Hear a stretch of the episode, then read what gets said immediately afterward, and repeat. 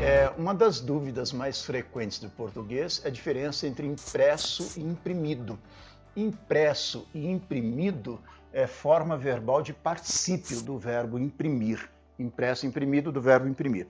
Diferença é que impresso é a forma irregular de particípio, imprimida é forma regular. Qual a diferença, professor, entre impresso e imprimido na prática? Na prática é que com os verbos ser e estar, você usa impresso. Com os verbos ter e haver, você usa imprimido. Em outras palavras, você usa a forma impresso na voz passiva e você usa a forma imprimido na voz ativa. A voz ativa é formada com os verbos ter e haver auxiliares. A voz passiva é formada com os verbos ser, estar e mais raramente com o verbo ficar. Aí você usa impresso.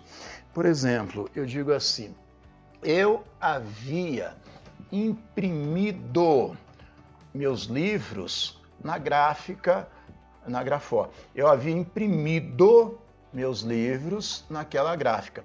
Veja que imprimido por quê? Porque o auxiliar é o verbo haver. Havia imprimido ou tinha imprimido, certo? Agora eu digo assim: o livro foi impresso naquela gráfica. Veja que impresso. Por que impresso? Porque, neste caso, é, eu estou usando o particípio no, na voz passiva. Então, nesse caso, eu uso impresso. Veja que o verbo ser é o verbo auxiliar, foi impresso naquela gráfica. Mas um detalhe, eu só uso impresso e imprimido quando o verbo imprimir tem um sentido de gravar, de passar por impressão gráfica. Porque às vezes o verbo imprimir também tem um sentido de dar velocidade, de, de, de agir. Aí nesse caso é só imprimido, não existe impresso.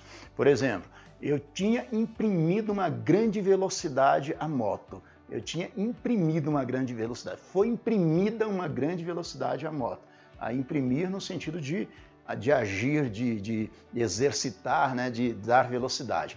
E imprimir no sentido de gravar, de passar por impressão gráfica, é que tem esses dois particípios, com ser estar impresso, com ter e haver imprimido. Está certo?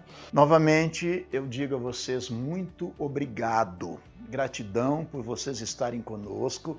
Fico muito agradecido, espero que vocês estejam sempre conosco. Abrimos o nosso coração e a nossa casa da mesma forma como vocês abrem o coração e a casa para nos receber aí. Gratidão eterna, muito obrigado.